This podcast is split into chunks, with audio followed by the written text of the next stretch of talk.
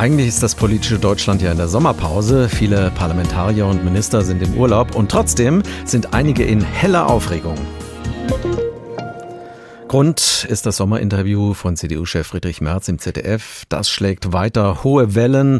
Merz hatte dort über eine mögliche Zusammenarbeit mit der AfD auf kommunaler Ebene das hier gesagt. Wir sind doch selbstverständlich verpflichtet, demokratische Wahlen zu akzeptieren. Und wenn dort ein Landrat, ein Bürgermeister gewählt äh, wird, der der AfD angehört, ist es selbstverständlich, dass man nach Wegen sucht, wie man dann in dieser Stadt weiter arbeiten kann.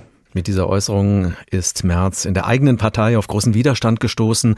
Boris Rhein, der hessische Ministerpräsident, hat zum Beispiel gestern Abend in den Tagesthemen gesagt, das ist nicht die Partei, mit der wir zusammenarbeiten wollen. Das sind nicht die Leute, die christdemokratischen Werten entsprechen.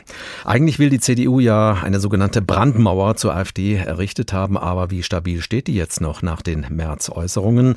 Das will ich mit Professor Uwe Jun besprechen. Er ist Politikwissenschaftler an der Uni Trier. Herr Professor Jun, die Aussage von Friedrich Merz ist ja eigentlich nicht falsch. Demokratische Wahlen muss man akzeptieren und sich damit irgendwie arrangieren. Wieso regt sich dagegen in seiner Partei trotzdem so ein großer Widerstand? Zum einen, weil es einen Parteitagsbeschluss gibt, dass es keinerlei Form der Kooperation mit der AfD geben darf. Das hat die große Mehrheit der CDU auf einem Parteitag so beschlossen. Und zum anderen war es die unglückliche Wortwahl von Friedrich Merz. Er hat von Gestalten gesprochen. Und das heißt Gestalten bedeutet aus Sicht vieler, man kann das so interpretieren, dass man gemeinsam Dinge in die Hand nimmt. Ähm, das wäre allerdings nicht im Sinne des Parteitagsbeschlusses und auch nicht im Sinne der Mehrheit der CDU. Hätte er gesagt, man muss dann notwendigerweise miteinander interagieren, um die Macht der AfD einzuhegen, dann hätte er damit Zustimmung gefunden. Das ist also Ihrer Ansicht nach falsche oder schlechte Kommunikation von Merz gewesen. Vor ein paar Tagen hat er ja schon mal mit einer Aussage irritiert. Er hatte seine Partei als Alternative für Deutschland mit Substanz bezeichnet. Ist Merz also kommunikativ schlecht beraten oder testet er da gerade gezielt etwas aus? Wie weit kann ich nach rechts gehen?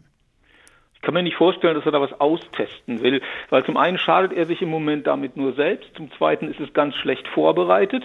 Äh, und zum Dritten muss man sagen, es ist innerparteilich auch überhaupt nicht abgesprochen. Selbst sein Generalsekretär, Herr Linnemann, hat dann ja gesagt, äh, dass das nicht so sei und er hat das dann auch klargestellt. Also daher halte ich von einem strategischen Ansatz wenig. Ähm, es scheint mir eher, dass Merz gelegentlich unbedacht eine Wortwahl trifft, äh, die er dann wieder teilweise zurücknehmen muss und damit sich selbst und der Partei auch einen kleinen Schaden zufügt. Vor allem Unionsparteigrößen wie Kai Wegner, der regierende Bürgermeister von Berlin, Markus Söder, der Ministerpräsident von Bayern oder Boris Rhein, der hessische Ministerpräsident, haben sich dann gemeldet und sich von der März-Aussage distanziert. Sie wollen keine Zusammenarbeit mit der AfD, auch nicht auf kommunaler Ebene. Aber wie sieht's an der Basis der Partei aus? Ist da das Nein zur AfD genauso eindeutig? Da ist es weniger eindeutig, was den Osten Deutschlands betrifft. Wir sehen im Westen Deutschlands eigentlich eine klare Ablehnung gegenüber Kooperation, Zusammenarbeit mit der AfD in jeglicher Form.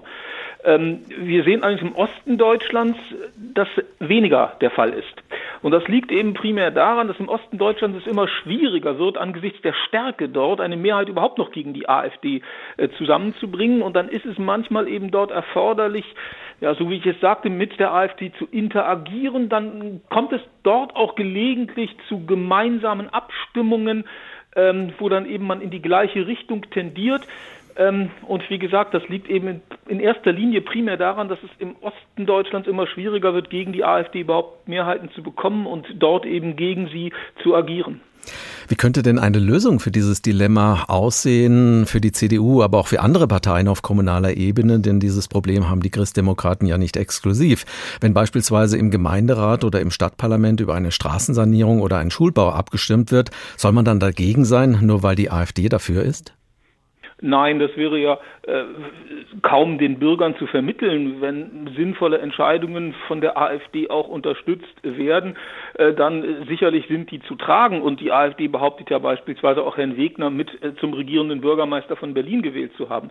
Die Grenze ist aus meiner Sicht dann, wenn aktive Unterstützung von AfD-Anträgen oder sonstigen Dingen erfolgt oder wenn man halt passive Interaktion betreibt, wo dann eben gelegentlich gemeinsame äh, Dinge beschlossen werden, ohne dass man aktiv die Unterstützung äh, nachgesucht hat, ohne dass man aktiv miteinander kooperiert hat. Hier wäre dann die Grenze zu ziehen ähm, für die anderen Parteien gegenüber der AfD, um nicht in den Verdacht der Unterstützung oder Kooperation zu kommen.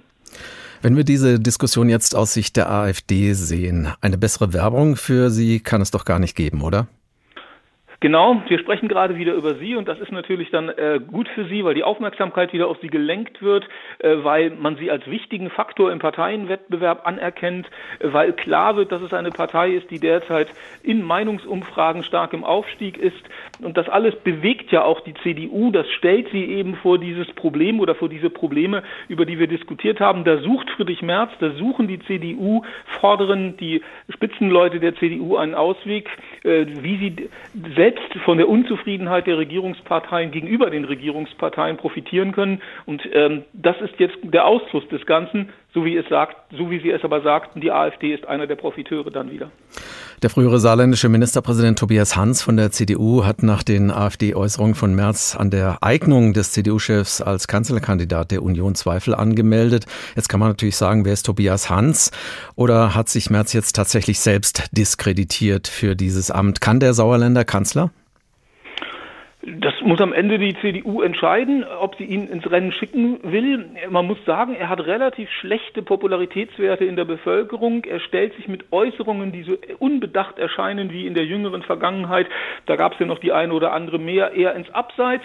Er erreicht wenig die politische Mitte. Das sind die Wechselwähler von Grünen und SPD, die die CDU aber braucht, um am Ende ähm, die Mehrheitsfähigkeit erreichen zu können. Also es gäbe da sicherlich Kandidaten, die geeigneter erscheinen. Derzeit stand der Dinge als der Parteivorsitzende als Kanzlerkandidat, aber die Letztentscheidung obliegt natürlich der CDU.